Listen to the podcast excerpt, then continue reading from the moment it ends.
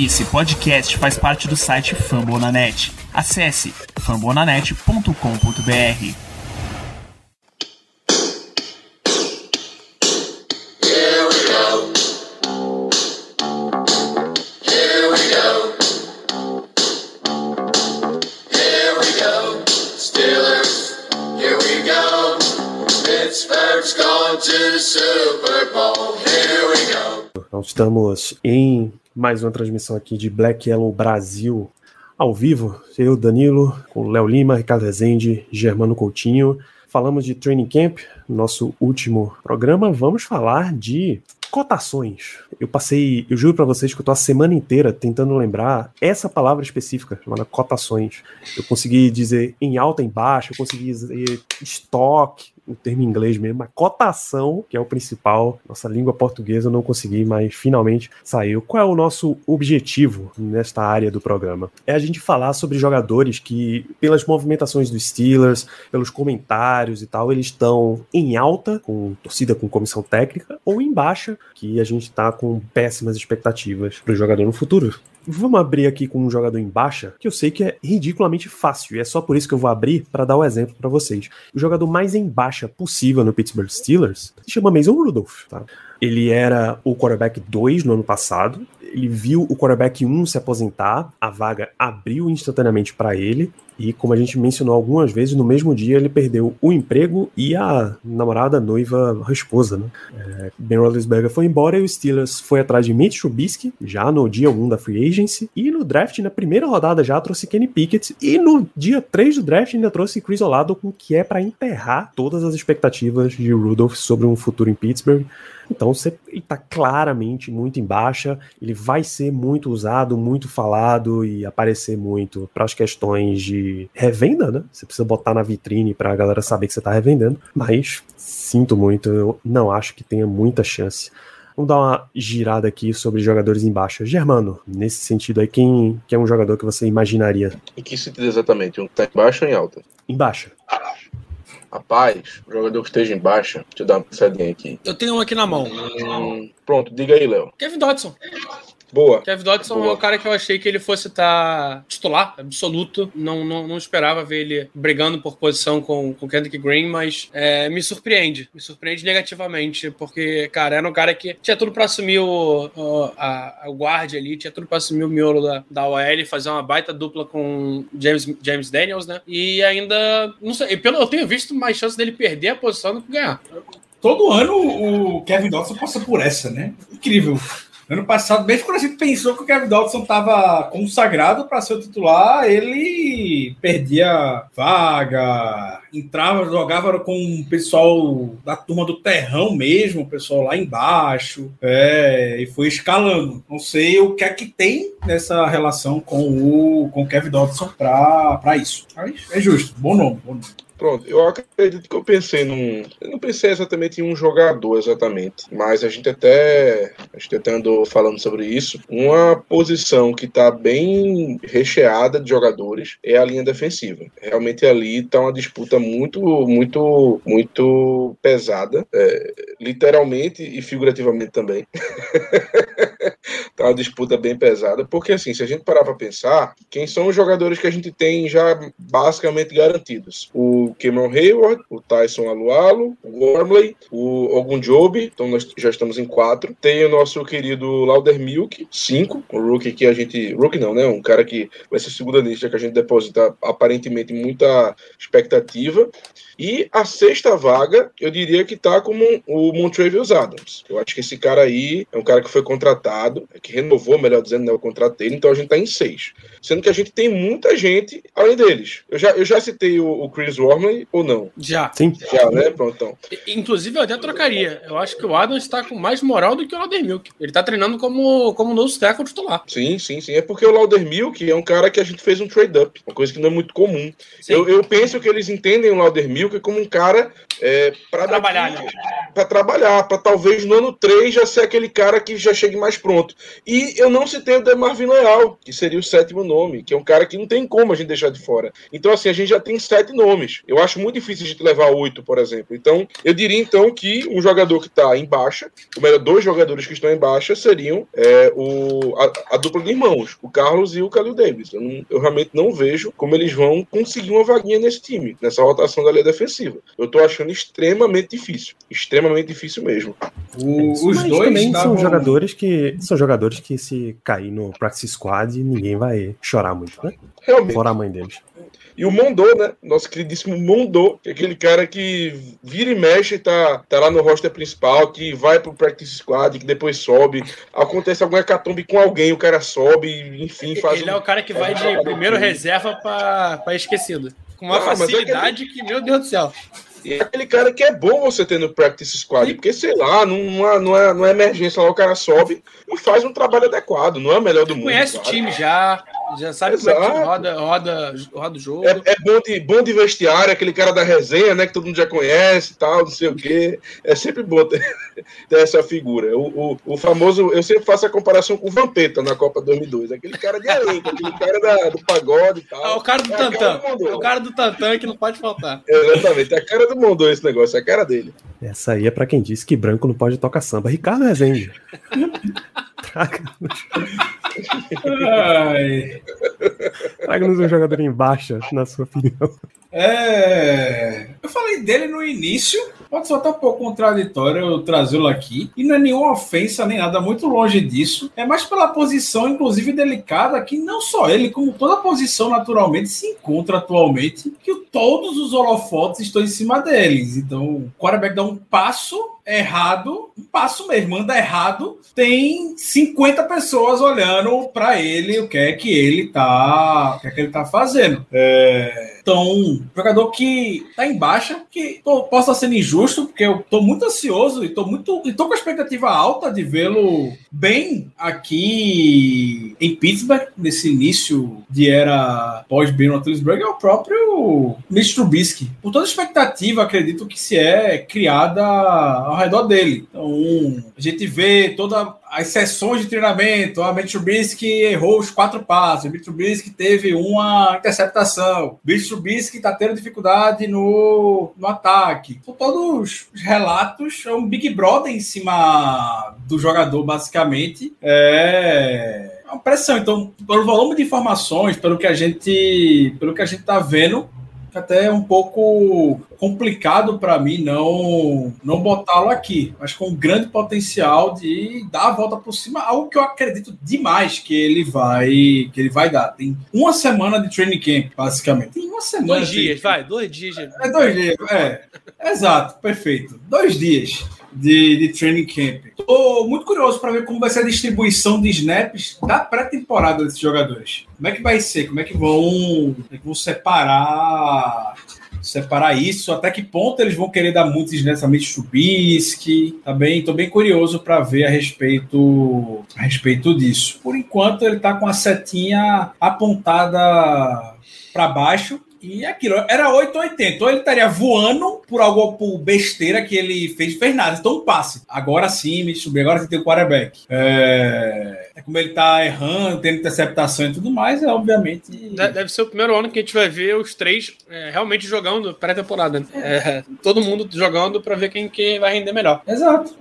Todo holofote que tem em cima E quando eu dele. digo render, eu não digo nem, ai, vai, porra, meter uma touchdown. É quem rodou melhor o esquema de jogo. Às vezes o cara não conseguir nem marcar, mas tá rodando o esquema de jogo, cara. Jogo é jogo, treino é treino. Exato. É, vamos virar aqui para em alta então. Curiosamente, um dos jogadores que eu imagino que estejam em alta na temporada é Mitch Trubisky. Porque, pessoal, ele foi. Ele começou na liga com a escolha número 2. Tá? Ah, mas já foi contestado desde o momento da escolha. Mas não, escolha número 2 de draft. Tá? Você espera grandes coisas de um quarterback na primeira rodada, imagina o segundo geral. Foi naquela. Todas aquelas tentativas em Chicago, trocou de técnico, ele viu toda a era Matt Nagy rodando ele com ele. Desceu horrores. Ele vai pro Bills como reserva já. Ali a expectativa já era de você começou a ser um reserva quarterback, você vai continuar como reserva de quarterback o resto da tua carreira. No máximo. Daqui é só pra trás. Daqui pra frente é só pra trás na tua carreira. E de repente ele é contratado numa free agency como sendo o quarterback que potencialmente pode melhor rodar o jogo do coordenador ofensivo que finalmente vai ter a chance de rodar o esquema dele próprio, né? Não o esquema do time que ele já tinha em mãos. Lembre-se sempre que bons técnicos preparam esquemas para o que eles têm em mãos, não colocam nas mãos dele o que é melhor para o esquema, tá? É sempre um balanço, mas em geral é melhor você adaptar o que você tem. Então, agora que Matt Canada tem à sua disposição a oportunidade de montar o seu esquema, ele foi atrás de Mitch Trubisky. O Steelers contratou um quarterback free agent no primeiro dia de free agency, sabe? Danilo, não é, ele não foi trazido para ser o próximo franchise quarterback dos Steelers. Não tem problema. Ele foi trazido para ser o titular na temporada 2022. Por mais que eu acredite mesmo que é sincera a opinião lá do Three Dogs One Bone, tá uma competição aberta entre os três, você olha para o que é o Pittsburgh Steelers e você sabe que o titular é Mitch Trubisky, a vaga é dele para perder. Então ele saiu de um reserva para um quarterback titular. É um quarterback ponte, mas é um quarterback titular. É uma oportunidade dele de ganhar alguns anos na liga sendo titular, tendo vendo o campo, jogando nessas condições, tá? Se eventualmente pinta um time que tá completamente quebrado na situação de quarterback e decide dar um voto de confiança, por quantos times Terry Bridgewater. Ted Bridgewater não foi o, titular recentemente. Fitzmagic, Tyrus Taylor, Ryan. todos esses. Então, existe, a NFL tá garantida nesse esquema de existe quarterbacks titulares, elites, quarterbacks de franquia, existem quarterbacks reservas, Chase Daniel da vida, e existe quarterback ponte. É o cara que você quer que ele seja reserva porque o teu mais jovem se desenvolveu. Enquanto ele não desenvolve, você vai jogando com o cara. Então eu, eu tenho o Trubisky como um jogador em alta, Ricardo. Justo. Quer trazer mais um nome para nós, nessa condição já de alta? Trago só com ele na ponta da língua. A confiança que o senhor. Eu, eu, eu tô super tranquilo com isso, tá bom? A confiança que o senhor Demore Jr. tá, tá na posição do left tackle. Ele chegou, assumiu, o time não tá nem preocupado olhando opção no mercado. Vamos trazer competição para a posição de linha ofensiva mais importante que tem teoricamente, lá proteger o lado cego do seu, o lado cego do seu quarterback dentro de uma divisão extremamente física, com pass rushers de elite, e o Demu tá lá pleno, firme, confiante, titular, soberano e deve seguir, deve seguir assim. Tô bem curioso para ver os relatos do Demu, poucos dos relatos é de um natural desenvolvimento dele, claro, hum, muito difícil esperar que o Demu vai ser, sei lá, top 5 left tackle da, da NFL, quem sabe top 10, né? é difícil a expectativa, mas pela maneira como ele chegou aqui, uma escolha de quarta rodada, foi conquistando seu espaço aos poucos, sendo moldado muito, apanhando dentro de alguns jogos, inclusive, ele tá, tá muito bem, tá muito bem cotado.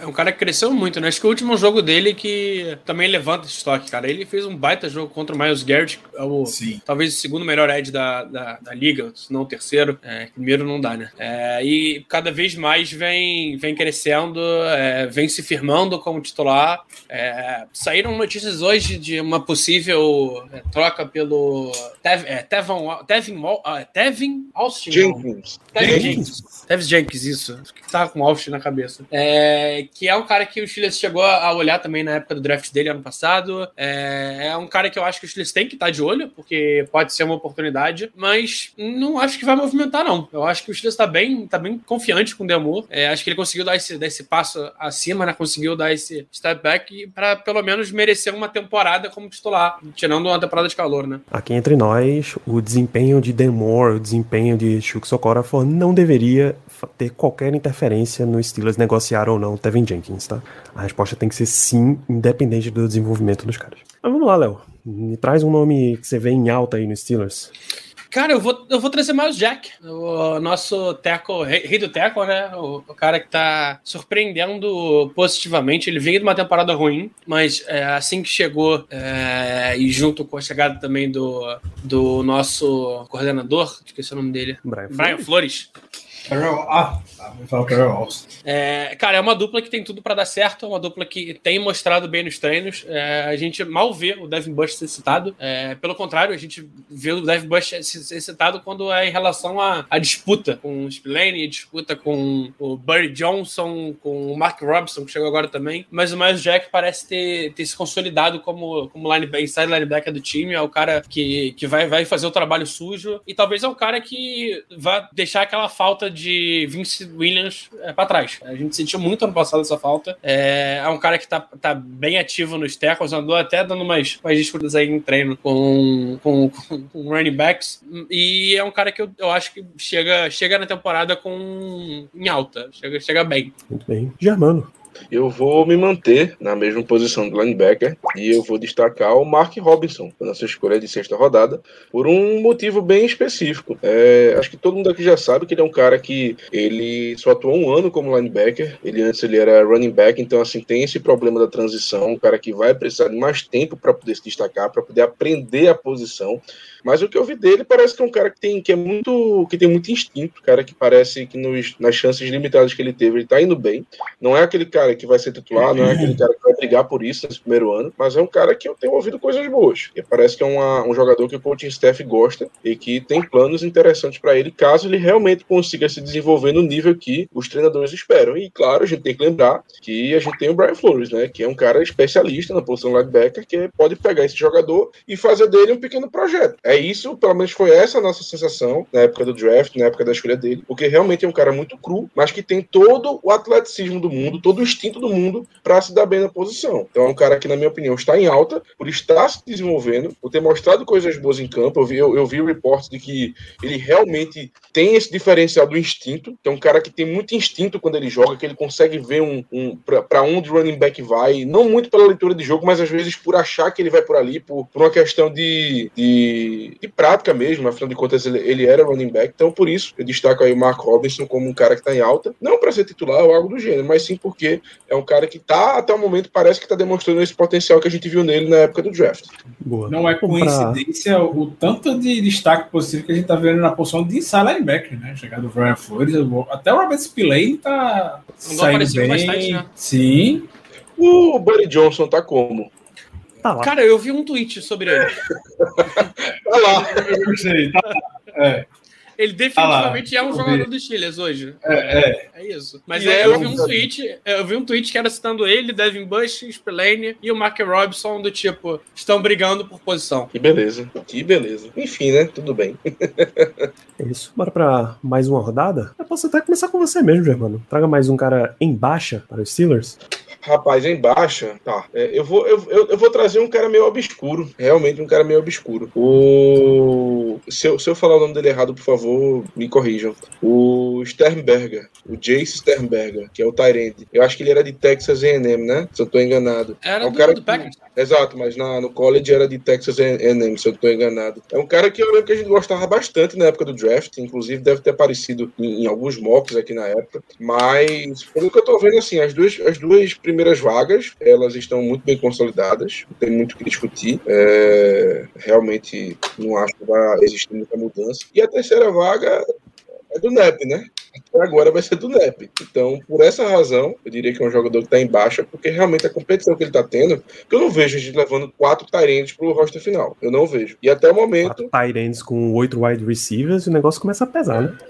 exatamente. E até o momento, quem aparenta estar na frente é o nosso queridíssimo NEP. Afinal de contas, temos que deixar os líderes do elenco felizes. Germano, por favor, para os novos ouvintes, descreva o que é o NEP.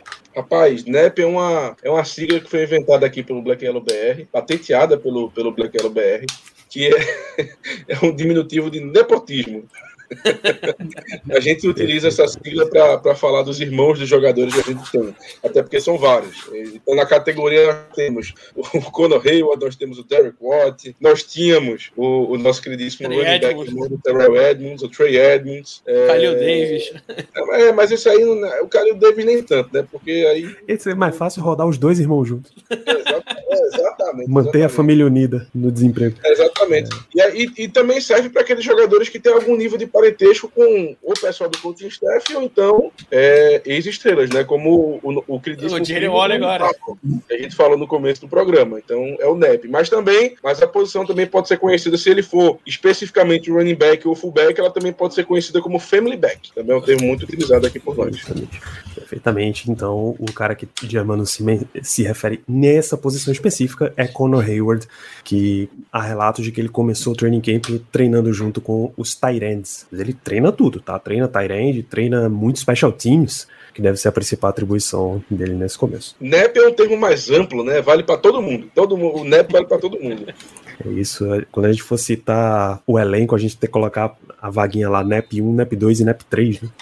Para ter, ter a sequência dos caras. Ricardo Rezende, traga-me mais um nome em alta, em baixa, na verdade, no estilo. Mais um nome em baixa. O Germano passou para falar do Jace Sternberger, que tá tendo uma oportunidade agora, porque o Pat Fremont tá, tá com uma leve lesão e não tá treinando, mas para o perfil de Tyrene que o Steelers tem, apesar de toda a experiência, badalação em torno do nome, não é um que deve fechar no roster principal. Não tem valor no special team. Não é um cara que se diferencia pelo bloqueio. Ele é um puro Tyrene recebedor. Para isso a gente já tem um Pat e Fremont que está muito bem. Então o Sternberger ele não tem espaço aqui, de fato, não. Tem que sair muito da zona de conforto dele para poder conseguir o espaço. A gente vê o Zach Gentry, que foi muito bem temporada passada, já está afirmado basicamente. O Kevin Raider, que é um ótimo bloqueador e que atua no special team, um grande diferencial.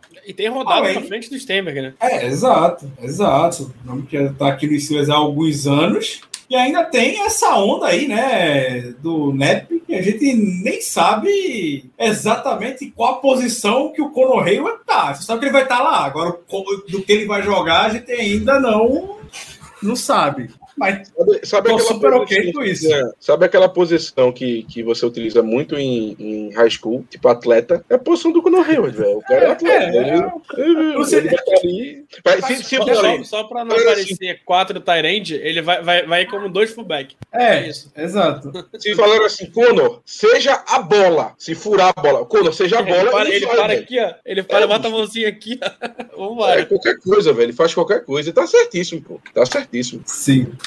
Só não dá pra ele É um ser o chiclete do Dennis Smith. Aí realmente não tem condição, não. Mas tirando isso, ele faz de tudo. Então, Jace Sternberger tem duas menções.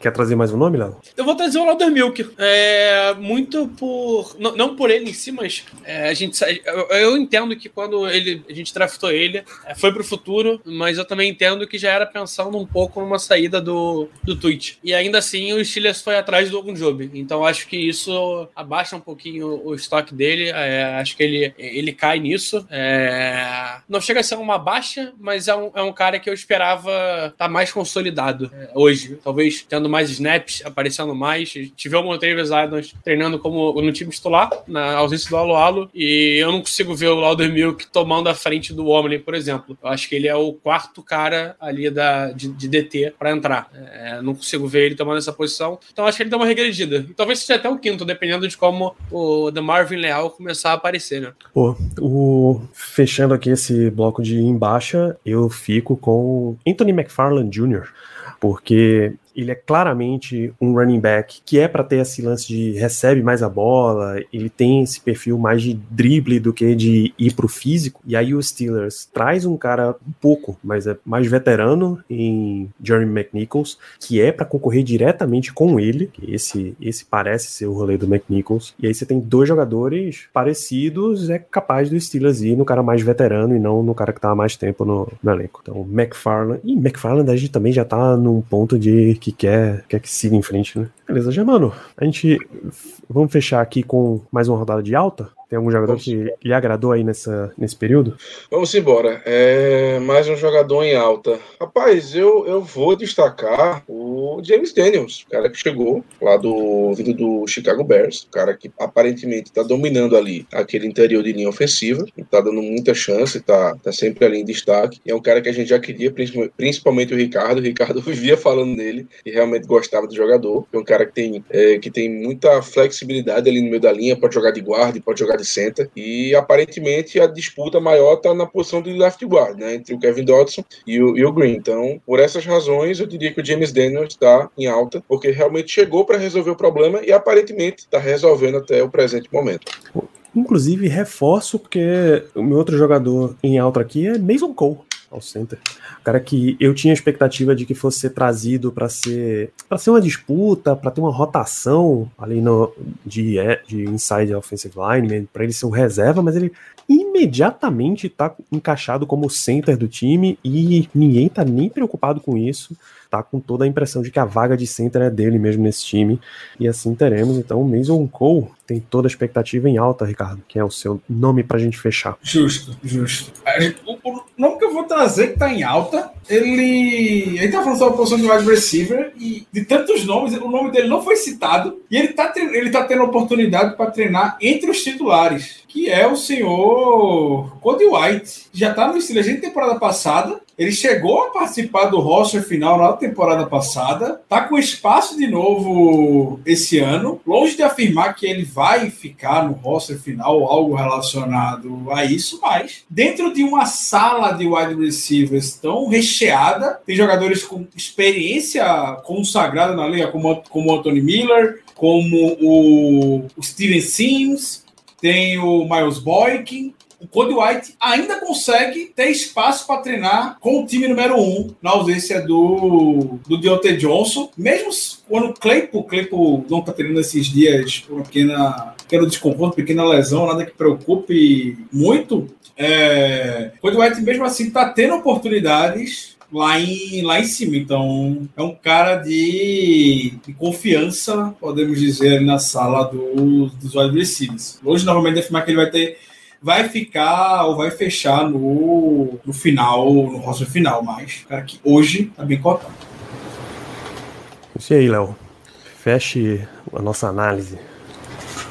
É, cara, eu acho que eu vou com um nome diferente, acho que eu vou com, com Gianna de Avery mesmo. É, apesar de ter o Tyler Vaughn e o Steven Sims, que tem aparecido bastante, principalmente com o, o, o Kenny Pickett, estão é, fazendo boas conexões. Mas o, o Gennard Avery tem. Eu, eu gostei do que, do que eu ouvi dele até agora. É um cara que tá. tem tudo para ser o grande reserva né, do time, né, o cara da rotação. É, é um cara já experiente, já tendo, se não me engano, para quinta ou para sexta temporada temporada e que tem tudo para ficar. Tem tudo para ficar. Eu gostei. É, tem, tem dado dificuldade, principalmente pro, pros Tyrands. É um cara que é rápido, é muito rápido, até é, o que dizem, né?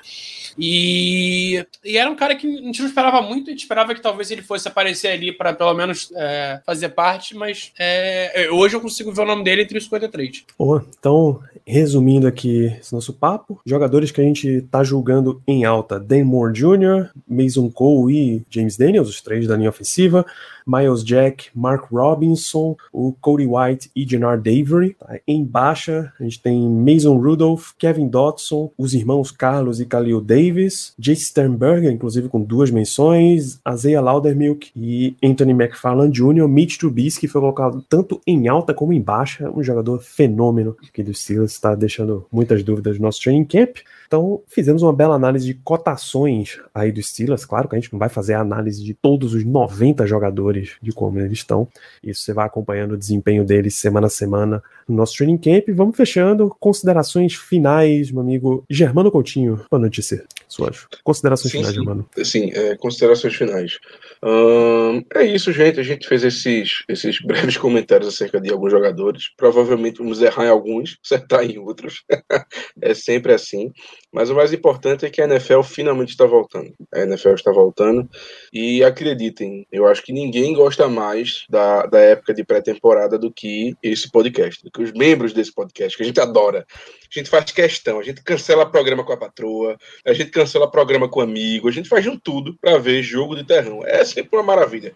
E a gente adora debater sobre o third stringer que fez uma jogada e não sei o que e tal, aquela coisa toda. É uma maravilha. Então, assim, nos acompanhem e eu lhes garanto que vai ser um conteúdo de altíssima qualidade.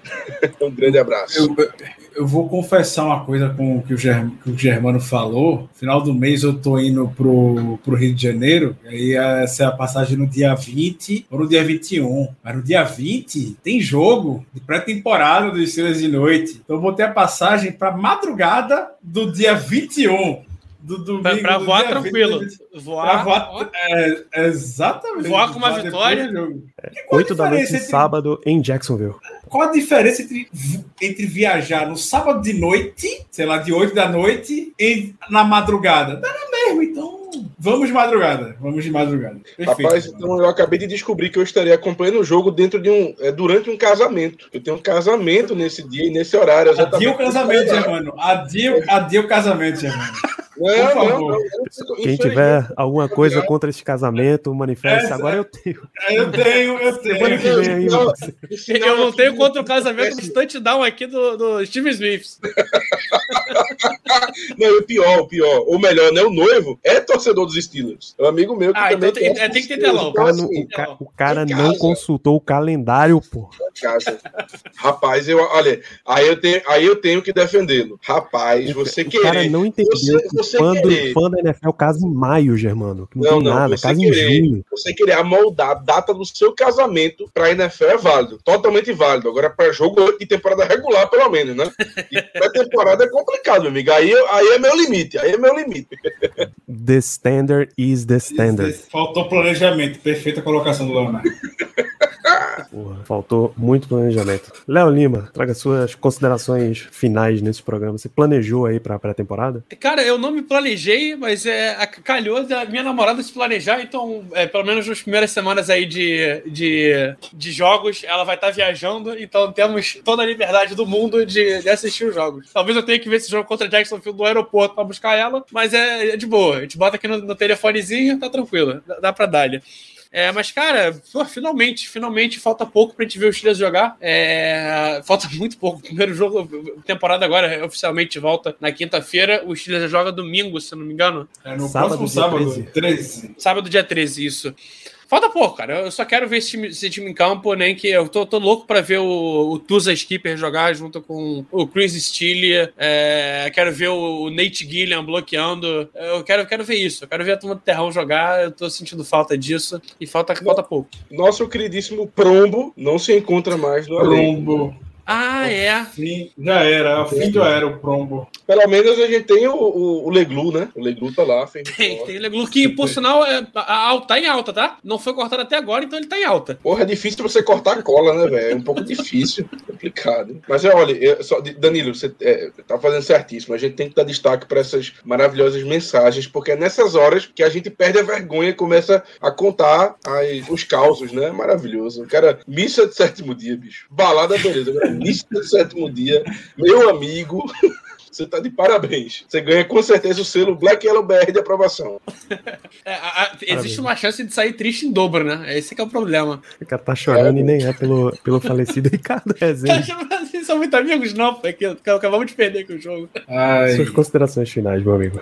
É bom demais, né, ter esse play-by-play de training camp rolando na timeline. É sempre bom a gente poder ver os momentos e viajar no hype né, disso. Mas sempre lembrar ou ficar tranquilo de que nem não é o fim, não é o fim do mundo ainda.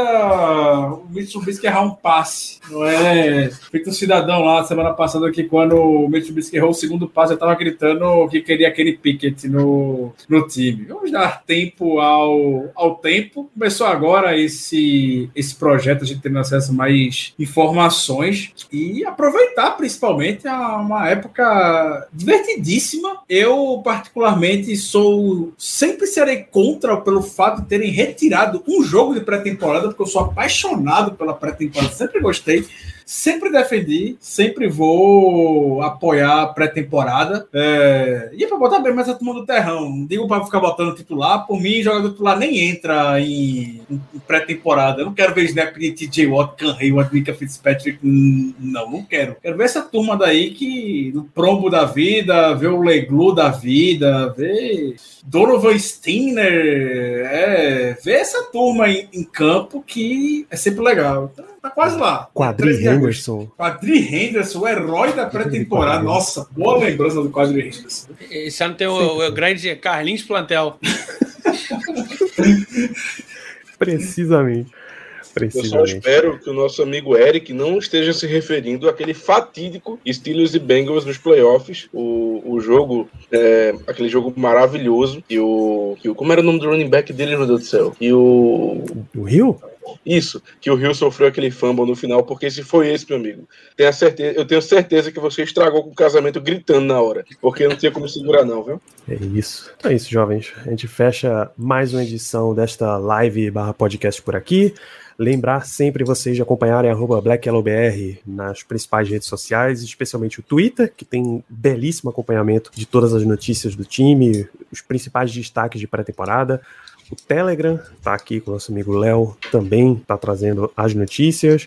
O Instagram, que tem em especial anúncios de live, podcast novo publicado. Então, não deixem de conferir as redes sociais e ouvir Black Yellow Brasil em live twitch.tv blackyellowbr, em podcast na sua plataforma preferida ou em fambonanet.com.br. Voltamos na semana. Então, este programa está em duas partes. A gente conversou o que foi o episódio 273 sobre notícias do Training Camp. E agora, no final, a gente fez o 274 com cotações de jogadores, jogadores em alta e em baixa no Steelers. Não perca os podcasts. Voltamos na semana que vem, trazendo mais Training Camp, trazendo mais avaliações dos Steelers e no próximo no sábado da outra semana, é dia 13, Steelers em casa jogando recebendo o Seattle Seahawks para a semana 1 da pré-temporada. Se já estão se perguntando, a resposta é sim, tem programa pós-jogo. Assim que termina o jogo lá, a gente entra para comentar os desempenhos, as aventuras da turma do terrão dos Steelers no Acrisure Stadium. Então, fechamos aqui o programa. Um grande abraço, grande semana para todos vocês e até a próxima.